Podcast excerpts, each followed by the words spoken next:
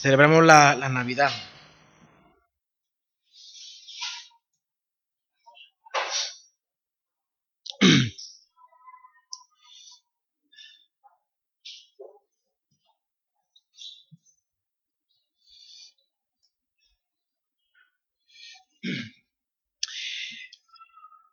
La Navidad es un tiempo en el, en el que mm, parece que es la mejor oportunidad para ser buenos, ¿verdad? En todas las películas, o por lo menos en casi todas las películas que yo he podido ver, el, el, el espíritu navideño invita a, todo Occidente a ser, a ser, a ser buenos. Y, y es curioso cómo eh, la Navidad es un, recargador de pilas en el que de alguna manera eh, este tiempo pues nos, nos, ayuda a afrontar el nuevo año con eh, un espíritu y un deseo, un, un saber, con un saber que podemos eh, ser mejores de lo que somos, de que si unimos nuestras fuerzas, si mm, somos capaces de confiar en el otro, si somos capaces de ver la bondad que hay en el corazón de cada uno, pues recargan nuestras pilas para afrontar un nuevo año y afrontarlo con esperanza, confianza, incluso fe, ¿verdad? Ese espíritu navideño está, está muy bien, es como un oasis en medio de un mar embravecido, es como una tregua en medio de una guerra, porque no nos engañemos, eh, todos sabemos que llegar a la Navidad del año 2020 mmm, va a ser eh, va a ser difícil. Cuando termine esta Navidad, cuando acabe el año 2019, estaremos ya, ya acaban las fiestas, ¿no? Como solemos decir, ya acaban los reyes y, empieza la la cuesta de enero, ¿verdad? Lo que cuesta subirla y ya estamos todo el año peleando hasta que llega otra vez la Navidad de los vivientes y es como menos mal que ha llegado la Navidad. Aquí podemos recordar que somos buenas personas, que no hay nada tan malo que con la frase española, no pasa nada, se pueda superar, ¿verdad? Yo no sé en otros lugares del mundo si el no pasa nada también se dice, ¿no? Pero aquí en España esto es la muletilla. Eh, no pasa nada. Esto en el trabajo. Esto está regular, no pasa nada. Le da una mano pintura, un poco, eh, no, ya no se nota, no pasa nada. No pasa nada.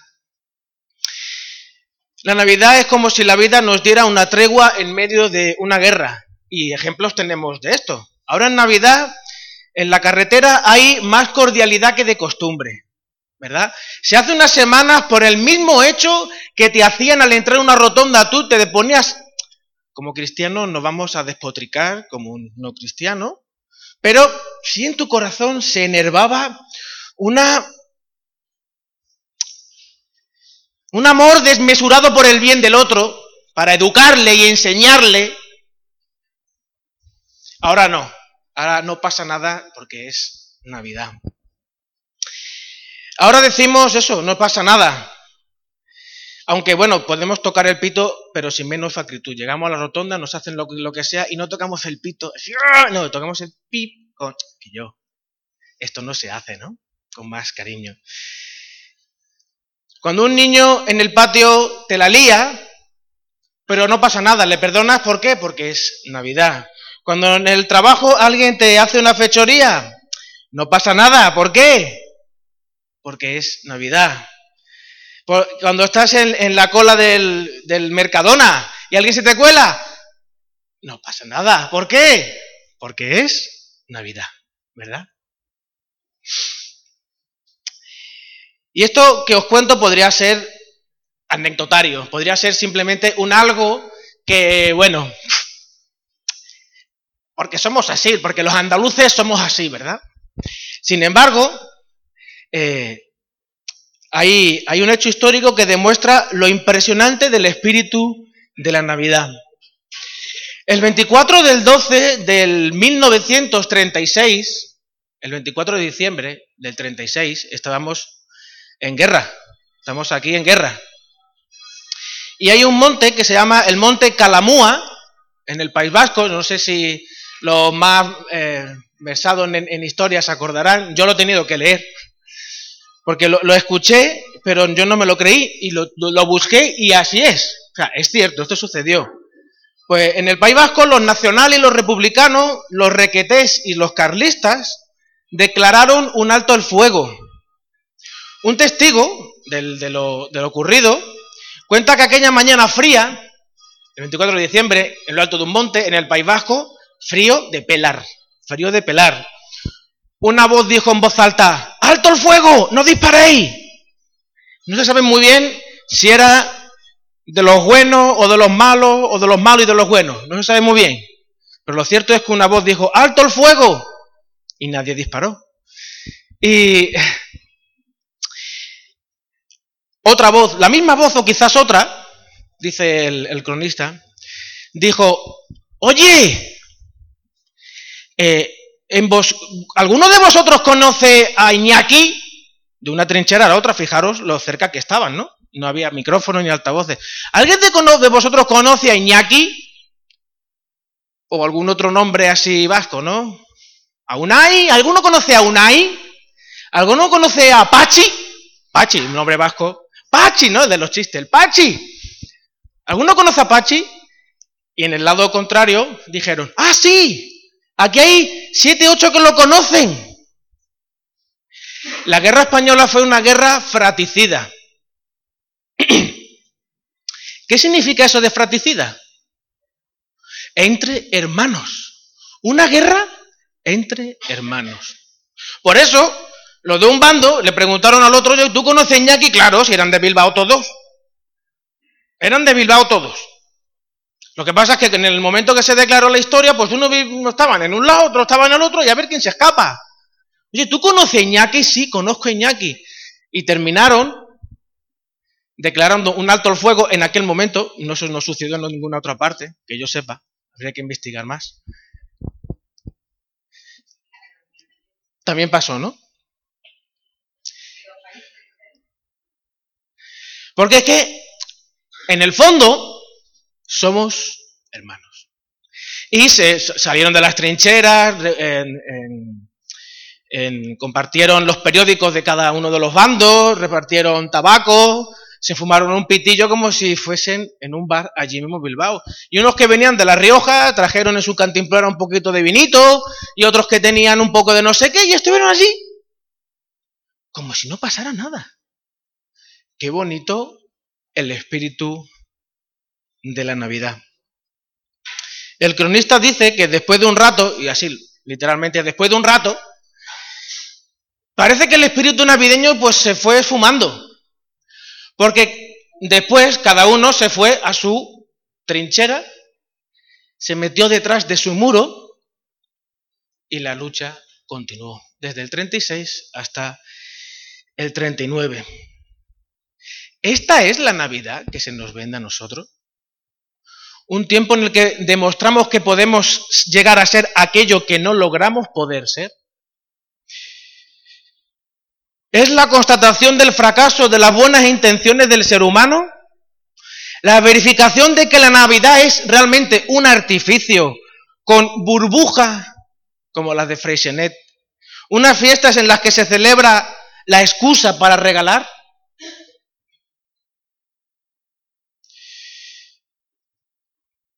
Ya la Navidad en muchos lugares no es feliz Navidad. Es felices fiestas de invierno.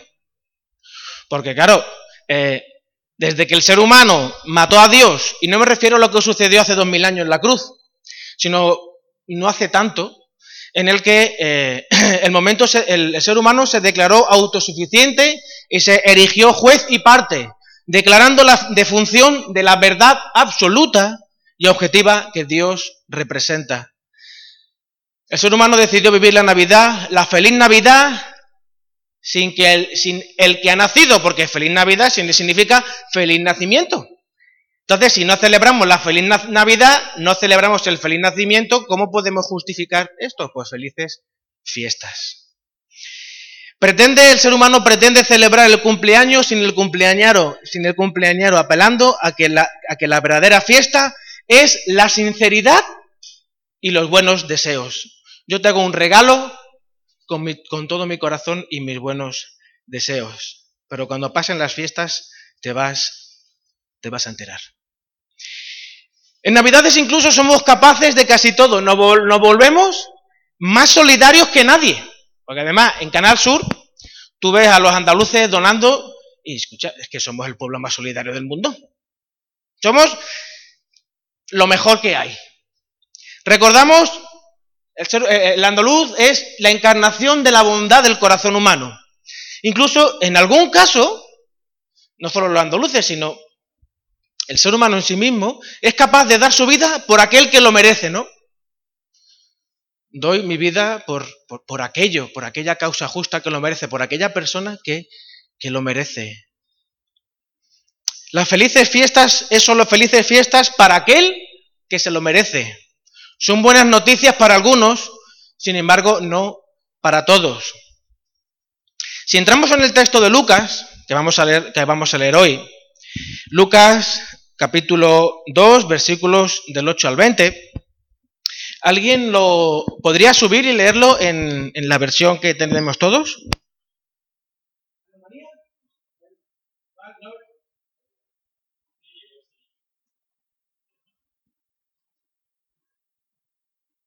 Bien.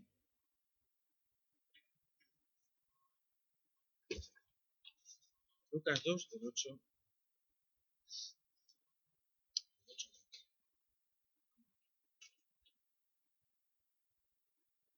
los bendiga. Así dice la palabra del Señor. Había pastores en la misma región que velaban y guardaban las vigilias de la noche sobre su rebaño. Y he aquí, se les presentó un ángel del Señor, y la gloria del Señor los, rodeó del resplandor, y tuvieron gran temor. Pero el ángel les dijo, no temáis, porque he aquí os, doy nuevas de gran gozo, que será para todo el pueblo. Que os ha nacido hoy en la ciudad de David un Salvador, que es Cristo el Señor, que os servirá de señal. Hallaréis al niño envuelto en pañales, acostado en un pesebre.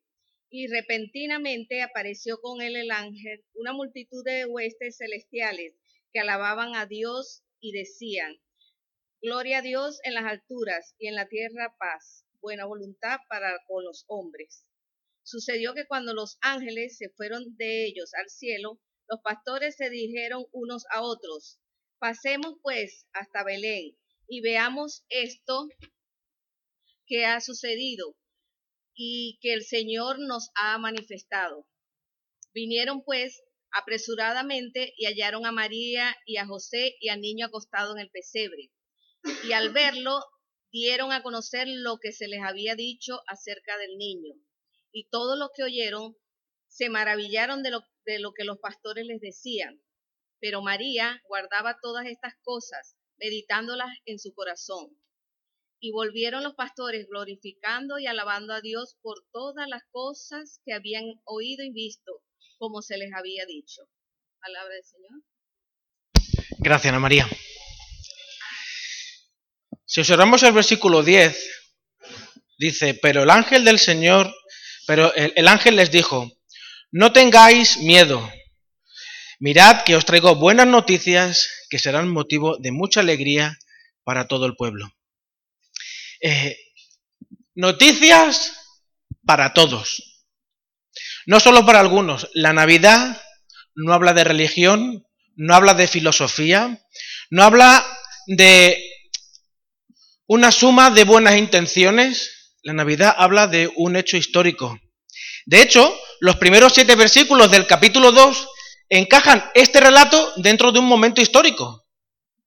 Por aquellos días, Augusto César decretó que se levantara un censo en todo el imperio romano. Y podemos seguir leyendo. dentro de un momento histórico. Jesús nació. El nacimiento de Jesús es una noticia. Una noticia, es, es, una, es una, verdad histórica que no hace distinción de personas. Es una, noticia que es relevante para todos los seres humanos. Y esta realidad ya es un motivo de gran gozo y alegría. Que no solo sea una noticia para algunos, porque cuando sale el Freysenet o cualquier otro anuncio en la tele, yo veo a mis niños que, papá, yo quiero eso. Mi niño, eso, los Reyes Magos no tienen presupuesto para eso, por un poné. Entonces, ese anuncio no es para todos. Las noticias no son para todos, solo son para algunos que pueden adquirir ese producto. La propia forma en la que se da el mensaje ya es una realidad de esto. Los que recibieron el mensaje, ¿quiénes fueron? Los pastores. Los pastores son el, el, estrato, el, elemento más básico y, y que menos la gente valoraba en aquel momento.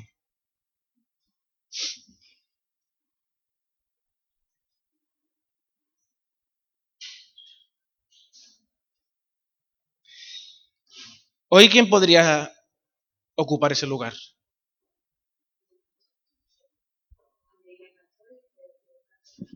Yo te, por ejemplo, yo estaba pensando en lo que en la reacción que provoca algunas imágenes de la tele. En mí, a veces, o en algunas personas con las que me relaciono. Estaba pensando en estas personas que pretenden o saltan incluso la valla, que son que casi ni siquiera se les contempla como personas. Porque una persona tiene que ser legal. Si no eres legal, él es un sin papeles. Y un sin papeles casi no eres ni persona. ¿Verdad? Pues para, desde estas personas hasta todos, para todas las personas, ha llegado esta noticia, este hecho histórico. Es una noticia de gran alegría por su, por su, por su expansión y por su contenido. El contenido de la, de la noticia nos lo dice claramente el versículo 11. Hoy os ha nacido en la ciudad de David un Salvador, que es Cristo el Señor. En muchas ocasiones se hace el énfasis en la importancia de la salvación. Lógicamente, somos protestantes, somos salvos por la fe. Ya Lutero lo dijo, ¿no? Lo importante es, el justo por su fe vivirá. No lo dijo Lutero, viene en la Biblia, ¿no? Pero entenderme, en, otras formas de entender el cristianismo, la fe se sobreentiende, la fe es algo que casi, que casi eh, que casi no depende de ti, es, es una cosa en segundo lugar, lo importante es cómo te comportas. Sin embargo, para el, para el mundo protestante es la fe, ¿verdad? La salvación. Sin embargo, en el texto, el énfasis no está en la salvación, está en la identidad del que viene. ¿Quién viene?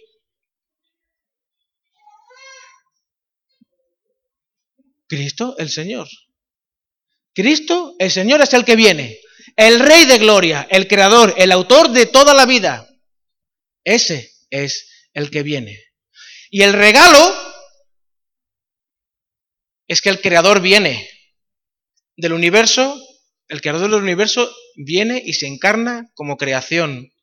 El Creador se hace criatura, lo que desde la perspectiva humana es imposible, Dios lo hace posible. Desde cualquier cultura, pensar que el Dios al que se adora se haga igual a los que le adoran, provoca un cortocircuito mental. En la mitología griega, los dioses eran semihumanos que se unían con seres humanos para su uso y disfrute. En la actualidad el ser humano, gracias a la, tecnología y al conocimiento, pretende salvarse, pero con pocas garantías de éxito. ¿Os acordáis de los Avengers, de los Vengadores? La película de los Vengadores, ¿sí? ¿Sí? Creo que si no la habéis visto, bueno. Pues la película de los, de los Vengadores, al fin y al cabo, habla de superhéroes, ¿verdad? Que gracias al dios Azar y que gracias al dios Tiempo, que, que ambos se han confabulado para dotar a algunos seres humanos de capacidades extraordinarias para lograr la perpetuación, el crecimiento y la salvación de la raza humana, de lo que es el ser humano. Sin embargo, la Navidad nos recuerda que Dios no nos usa, Dios no usa. El Dios cristiano no usa al ser humano. El Creador, el Señor de todos los tiempos, se ha salido de la eternidad y se ha configurado como ser humano no solo en software, sino también en el hardware. No solo en el interior, sino también en el exterior. En solo en Jesús, Jesús no solo aparentó ser un, ser un ser humano, lo fue con todas sus consecuencias. Gracias a que el Rey del Universo ha venido, la humanidad puede ser bienaventurada. Y esa es la base de Mateo 6. ¿Os acordáis de Mateo 6, que son las bienaventurazas? Bienaventurados los pobres, bienaventurados, no sé qué, bienaventurados. Pues son bienaventurados no por la condición en que están, sino porque el rey ha venido y les va a salvar. Por eso son bienaventurados. Si, si, si somos sinceros, si somos sinceros, eh, a la hora de hacer un regalo, Mm, generalmente cuando yo, a mí me, pasaba y me pasa, cuando tengo que hacer un regalo, por ejemplo, tengo que hacerle un regalo a Nico, ¿no? Y yo pienso en Nico y digo, le voy a regalar una gorra. ¿Por qué? Porque Nico siempre viene con gorra. No sé si siempre viene con gorra. Sí, suele venir con gorra, ¿no? Creo que sí, pero eso todo decía. O cuando se le va a hacer un regalo a alguien que no sé, le pregunto a Pablo, era el cumpleaños de Esther. Pablo, ¿qué le regaló a Esther? Por ejemplo. O, Pepi, ¿qué le regaló a Manolo? O, yo qué sé. Pues claro, yo conozco a Manolo, conozco, pero mm, yo no conozco, eh, no nos conozco en profundidad y quiero haceros un regalo que realmente necesites, que realmente te guste, que realmente pues sea significativo para ti. Y claro, la persona que a la que yo le pregunto, pues piensa en la, persona y dice, bueno, Pablo piensa en esto y dice, ostras, eh, a Esther le gusta mucho el punto de cruz. no lo sé. Eh, Rubén, y además, y tiene la, de esto del punto de cruz, no, la aguja del punto de cruz o la historia que haga falta para el punto de cruz, lo tiene bastante estropeado. Si le regalas uno de estos, le va a venir de lujo. O Manolo, voy a caer en el tópico. A Manolo le gustan las mariposas. Pues le voy a comprar, yo qué sé, una caja para guardarlas. Por ejemplo. O, yo qué sé, podemos... Porque al fin y al cabo, los regalos terminan definiéndonos. O sea, nos, definen. Nos definen. Eh, a mí este verano, ¿este verano fue? Eh, sí, este verano, creo que sí, para mi cumpleaños me regalaron unos zapatos para trabajar. Eh, y, también me regalaron un gorro, no sé si un gorro, pero me regalaron eh, la tijera que se utiliza para cortar el material de trabajo, la chapa del pladur. También me regalaron una porque la que tenía estaba muy mal. y el año pasado me regalaron un libro de teología, de hablar sobre el sufrimiento, el dolor humano, etc. ¿Qué hablan esos regalos? Que Rubén eh, eh, trabaja y que Rubén, bueno, también, pero bueno, predica, es pastor o predica y trabaja, ¿verdad? Porque los regalos, de alguna manera, hablan de tus aficiones, hablan de, bueno, de, de quién eres tú, más o menos, ¿no? No completa totalidad, pero de alguna manera los, lo, así, así lo dicen. Yo no sé si este año a mí me van a regalar unos, unas zapatillas de deporte, como me han visto ya el perfil, que lo tengo bastante amplio, me dicen, Rubén, una zapatilla de deporte y hace un poco de deporte, anda.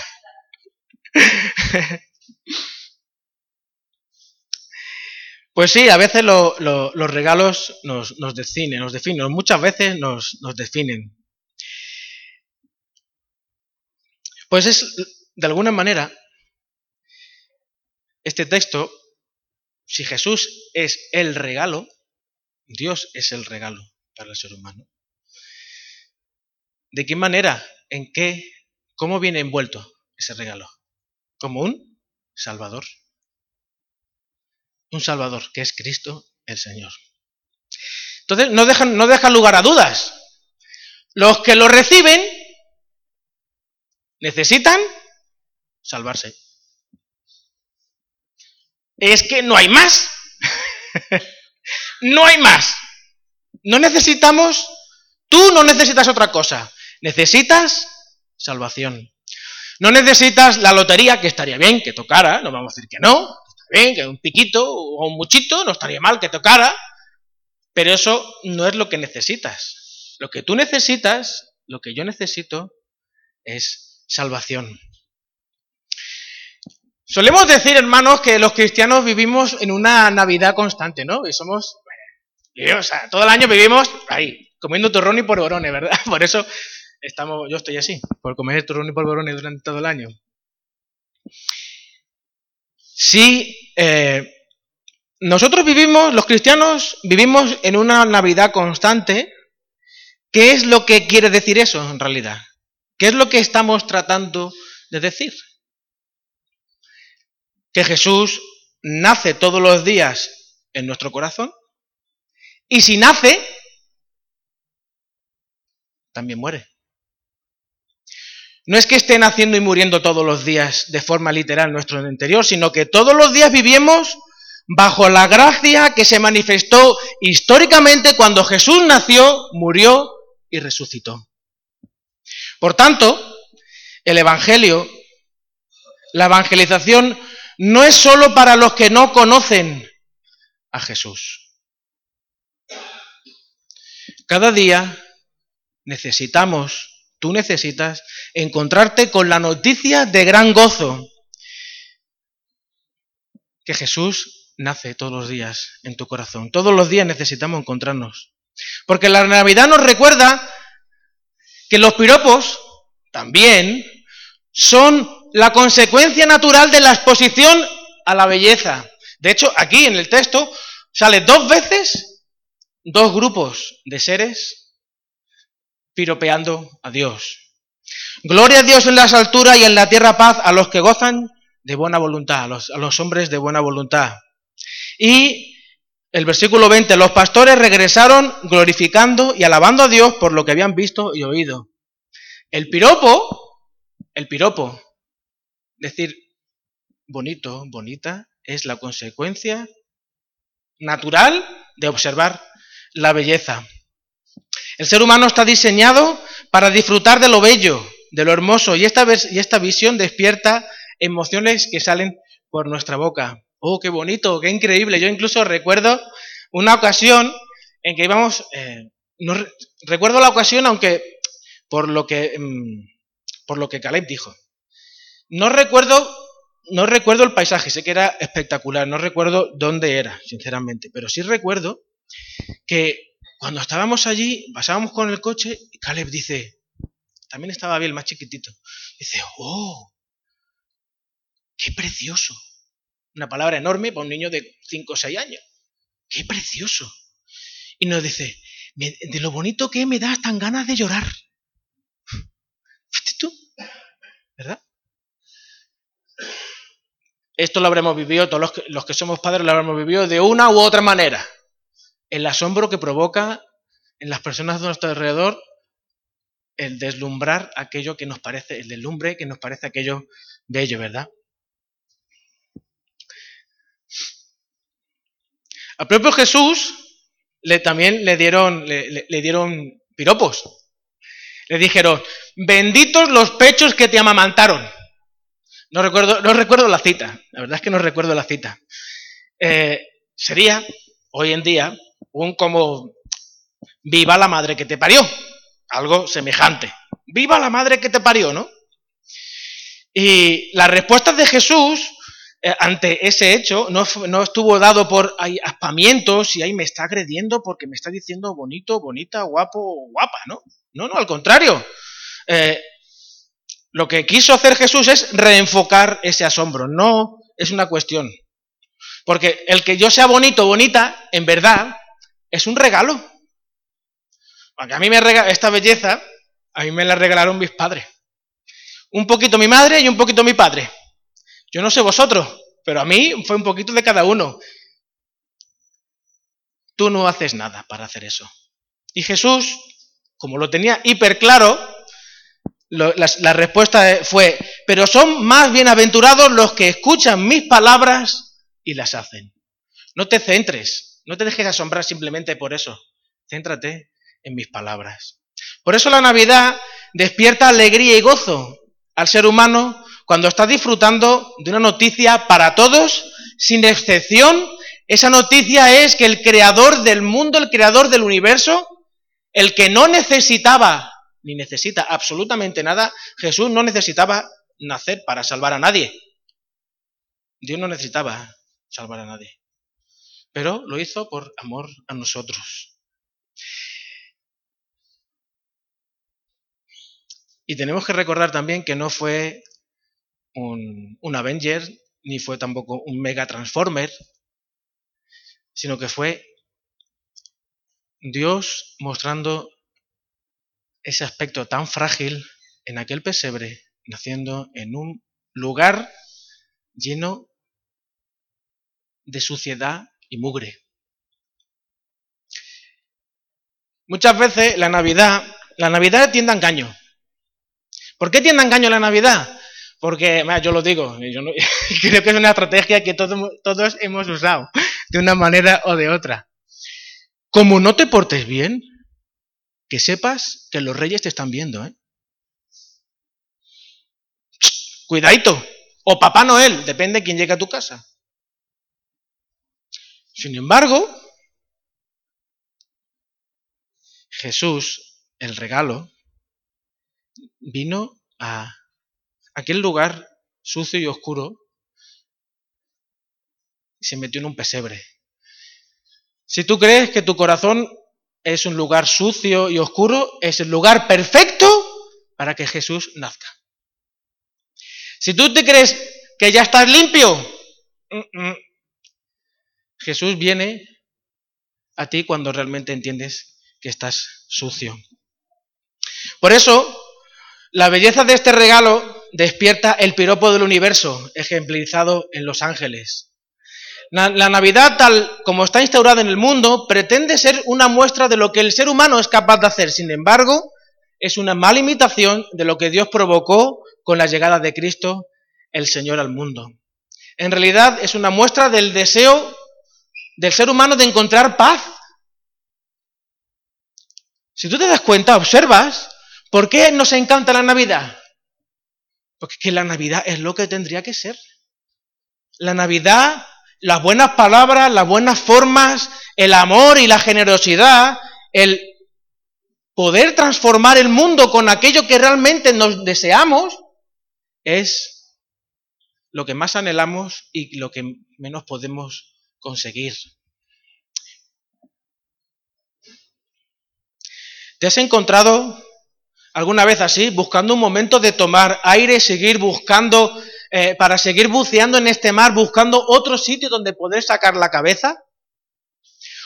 Yo no quiero vivir la Navidad como una tregua, como unas vacaciones, como una isla en medio de un mar revuelto, en la que las luchas contra el viento y marea solamente lo que muestran es el deseo de encontrar la paz y el bienestar. El medio nos mediatiza y eso no lo podemos negar. La Navidad del corte inglés y de las buenas intenciones nos asedia, nos mancha y nos mediatiza. Por eso necesitamos imperiosamente predicarnos el Evangelio de Cristo el Señor, el regalo. Necesitamos deslumbrarnos con la belleza de Jesús y dar gloria a Dios en las alturas. Cuando pones a Dios en su lugar, cosas extraordinarias suceden. Y con esto no quiero decir que todos los problemas se acaban, porque todos sabemos aquí ya que eso no es así. Sin embargo, cuando colocas a Dios en su lugar, no sin esfuerzo ni sin trabajo, cosas extraordinarias sucederán. No será un esfuerzo en vano, no será un tiempo tirado. ¿Por qué? Porque ¿para qué el esfuerzo de estas fiestas de ser bueno y no insultar a aquel que te hace una fechoría en la rotonda? ¿Para qué? ¿Qué objetivo persigues? Llega eh, la cuesta de enero y todo aquello se va al cubo de la basura. El esfuerzo de la Navidad no consiste en ser buenos un tiempo, para que el rey, para que los reyes o Papá Noel nos traigan regalos. No es un esfuerzo tuyo. La Navidad es descansar en lo que Dios ha hecho en Cristo. Pensando en esto, me acordaba de un testimonio que Pepe, mi tío, alguna vez ha contado. En su experiencia en las cárceles, él, él hablaba, ha hablado más de una vez, acerca de una entrevista que le hizo a una pareja. Él había estado en la cárcel, bueno, había hecho mil cosas y ninguna, y ninguna buena, ¿no? Y, él, mi tío le preguntaba a, esta mujer, ¿y tú sigues confiando en él? ¿Cómo puedes seguir confiando en él? Y, esta mujer, la respuesta de la mujer, yo, estaba, yo que estaba ahí sentado, yo estaba ahí sentado y me, dejó eh, asombrado. La respuesta fue, yo no confío en él, yo confío en aquel que está en su corazón, que sé que él puede transformar las cosas. Yo no confío en la persona, sino confío en que Dios puede transformar el corazón de la persona. Si estás luchando contra una adicción contra con todas tus fuerzas, no te centres en luchar contra la adicción. Céntrate en poner a Dios en su lugar. Si estás luchando con tentaciones en las que una semana y otra semana y otra semana caes, No te centres en pelear, céntrate en descansar en el Señor. Pon al Señor en su lugar. Da gloria a Dios en las alturas y tendrás paz en la tierra. Céntrate en el Señor y todo lo demás vendrá por añadidura. Esa es la Navidad, por lo menos en esta ocasión entiendo que el Señor nos, nos dice, nos dice este. lo cierto es que a mí personalmente, eh, en mis luchas, yo me, yo me, he sorprendido muchas veces queriendo luchar contra eh, elementos espirituales con las que lucho, y no voy a decirte huestes y demonios, no, no, no, contra la carnalidad de todos los días.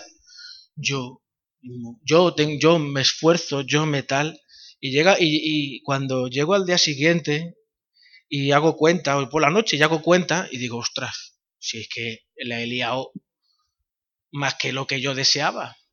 Lo que no quiero hacer, eso hago. ¿Cómo sigue eso? Lo que no quiero hacer, eso hago. Oh, pero es que, es que, puede conmigo, macho. Y en lugar de eh, lo que debería de hacer más de una ocasión, en lugar de sumirme en, hoy soy lo peor del mundo, pobrecito de mí. Eh, por la gracia de Dios, en algún momento, la Navidad me recuerda, pon a Dios en su lugar. Da gloria a Dios en las alturas. Permite que cada día la gracia y la misericordia de Dios nazca en tu vida y eso te ayude a caminar. Porque no es por nosotros, eso es una frase típicamente hecha, ¿no? No es por nosotros, es por el Señor. Pero tenemos que hacerlo así. Y la Navidad nos recuerda esa, esa verdad. Gracias, Señor, por permitirnos vivir la Navidad bajo la luz de tu nacimiento, Señor. Gracias por, por darnos la oportunidad de conocerte. Y te ruego, Señor, que nos ayudes a abrir nuestro corazón a ti, Señor, para abrirte el corazón de tal manera que nazcas en nuestro interior todos los días, Señor. Que nos ayude, Señor, a vivir en tu, en tu muerte y en tu resurrección, que podamos disfrutar de tu gracia y de tu perdón, Señor. Gracias por tu bondad y gracias por la Navidad, Señor. En nombre de Jesús, amén.